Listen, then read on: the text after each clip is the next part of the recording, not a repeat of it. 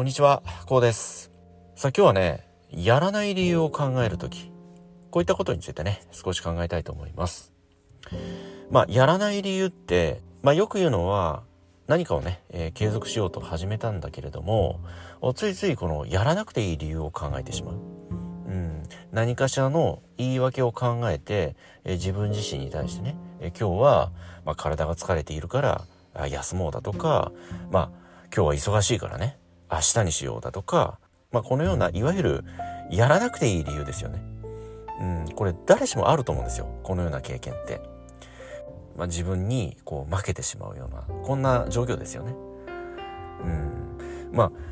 心に従うことは非常に大切なんだけれど、その自分自身が、これはすごくいいことだから続けようだとか、これはとても尊いことだからね。ぜひ始め、そして続けていこうと決めたことに対して、まあ何らかのこのやらなくていい理由、これを盾にするというのは、まあある意味こう自分の決意に欺く行為でもありますよね。まあそこで、やはり罪悪感が出てくるわけですよね。その罪悪感をごまかすため、ある意味見て見ぬふりをするための、まあ言い訳なんですよね。うん、それが、いわゆるやらなくていい理由探しなんていうね、まあこんな言葉聞いたことあるかと思うんですけれど、あぜひね、その、ご自身が良かれと思って始めよう。そしてこれは尊いことだから、ぜひね、続けていこうと思った、非常にこの、とてもこう、純粋な、尊敬すべき、ね、とてもこう、敬うべき考え方だと思うんですよね。え、そして行動だと思うんですよね。まあ、単刀直入に言いますと、ぜひ、サボらず続けていただきたい。うん、この一言に尽きるんですよね。まあ僕たち人間というものはそもそも弱い動物でもあります。その強靭なね、部分ももちろんあるんですけれど、その弱さというものも兼ね備えているのが人間であってね、その弱さというのは、まあ逆の言い方をしますと、その苦しい状況だとか、辛い環境、こういったものから自分の身を守るといった一つの防衛本能でもあるわけなんですよね。その無理やり辛いことを続けていくと、まあ、心が壊れてしまったり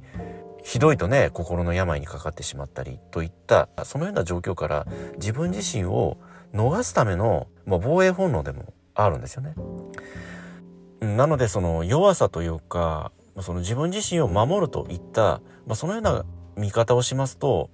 悪いものではないんだけれどその自分自身がそのものやことに対して続けよう始めて続けていこうと思ったことに対してまあ何らかのそのやらなくていい理由を考えるというのは少しこうもったいないなとね、えこんなように考えるんですよね。そのもったいないなと思うのはやっぱりその続けるということそれを繰り返しますとゆくゆくはそのご自身の求める結果なりゴールにたどり着くわけですよね。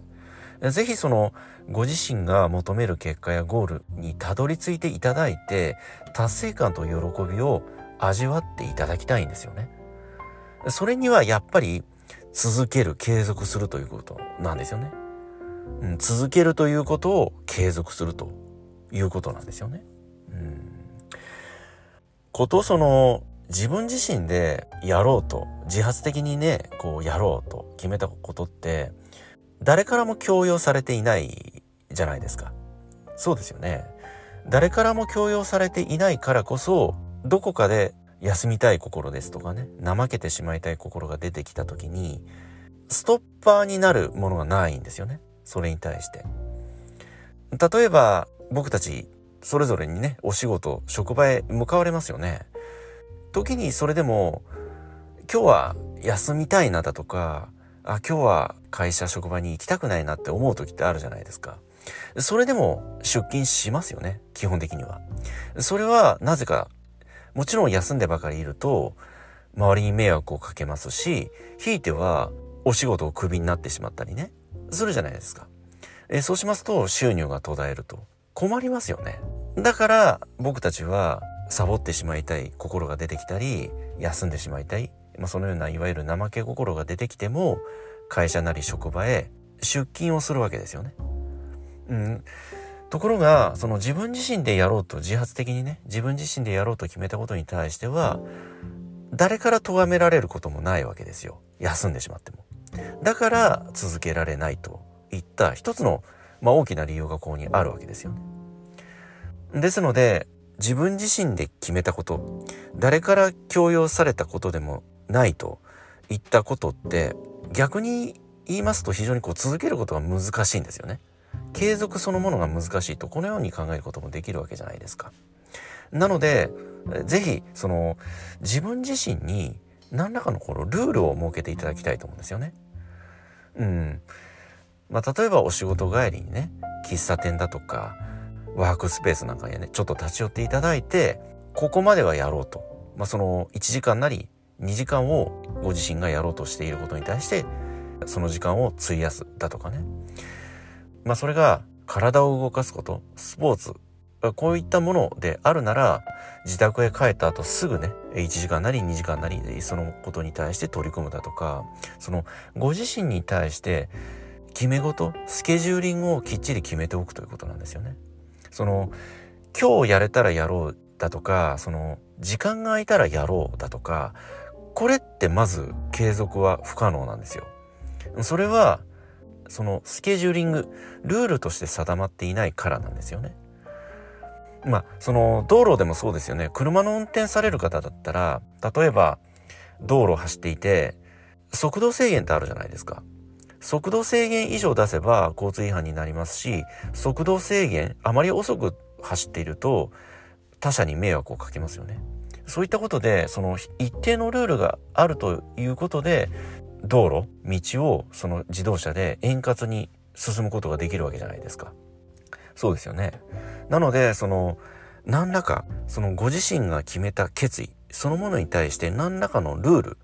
制限、これをね、設けるということなんですよね。えそうしますと、その、継続、続けるといったことが、また一つこう、難易度が下がってくると思うんですよ。うん。創意工夫の中に、その、続ける、継続といったことのハードルを下げる一つのね、まあ、ヒントなり、アイディアがね、秘められていると、まあ、このようにね、考えております。ですので、まず、ご自身が決めたこと、やろうと継続をしていこうと決めたことに対して何らかのこのルールを設ける一定の制限を設けるここまでは仕上げないと自宅へ帰れないだとか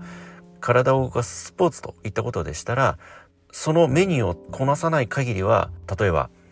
食事にありつけないだとかねお酒を飲むことができないだとかこのような一つのルールを徹底するといったことがねまずね第一にとても大切なことだと、このようにね、え考えておりますし、非常にこう有効な、有効なね、ある意味この作戦だと思うんですよね。やっぱり、その僕たち人間は怠惰な動物でもありますし、まあ、安きに流れてしまうんですよね、どうしても。まあ、今は特にね、えー、YouTube ですとか、またネットでね、映画が見放題で見れたりだとか、またゲームもそうですよね。ネットでね、ゲームが遊べたりだとか、非常にこう、娯楽が多いんですよね。魅力的な娯楽が。僕もね、そのような娯楽にね、こう誘惑されることって非常に多いんですよね。まあそれでも、あえてそのような娯楽に対して、まあ、蓋をするんですよね。まあ例えばその、ゲーム機でしたら電源をそもそも抜いておくだとか、まあパソコンでしたら電源を入れないだとかね。まあそのような一つのこの自分自身にルールを敷いているんですよね。そのルールというのはご自身なりのルールでもちろん構いませんし、誰から決められることでもないのでね、ご自身の、それこそそのルールそのものというのは、ご自身にとってストレスのないルールの方がいいと思うんですよね。で、そのルールを守る、そのルール自体にストレスがあっては、そもそも入り口につまずいてしまいますのでね。まあ先ほど申し上げた通り、食べることが好きな方でしたらね、まあこれを仕上げない限りは食べられないだとか、お酒が好きな方でしたらね、そのメニューをこなさない限りは、そのお酒を飲むことができないだとか、非常にシンプルなルールで結構かと思うんですよね。でも、そのメニューをこなせば、その美味しい食事にありつけるだとか、美味しいお酒が飲める。非常に楽しみになりませんかね。ですので、一つのルール、何らかのこの制限をね、ご自身の決めたことに対して設けてみる、強いてみる。ぜひね、こういったことをね、実践してね、ご自身が始めてみよう、継続してみようといったこと、まあ、そのような非常にこう純粋な、純粋な決意、純粋な思いをね、ぜひ、えー、今後もね、大切にしていただいて、えー、そしてね、ご自身の求める結果、未来をね、手にしていただきたいと、このようにね、考えておりますけれどもね、いかがお考えになられますでしょうか。はい。今日はね、このやらない理由といったことについてね、少し考えてみましたけれどもね、えー、どのようにね、お考えになられますでしょうか。はい。今日はね、この辺りで音声の終わりにしたいと思います。この音声が何らかの気づきやヒントになればね、えー、大変ね、幸いに思います。ではまた次回の音声でお会いいたしましょう。ありがとうございました。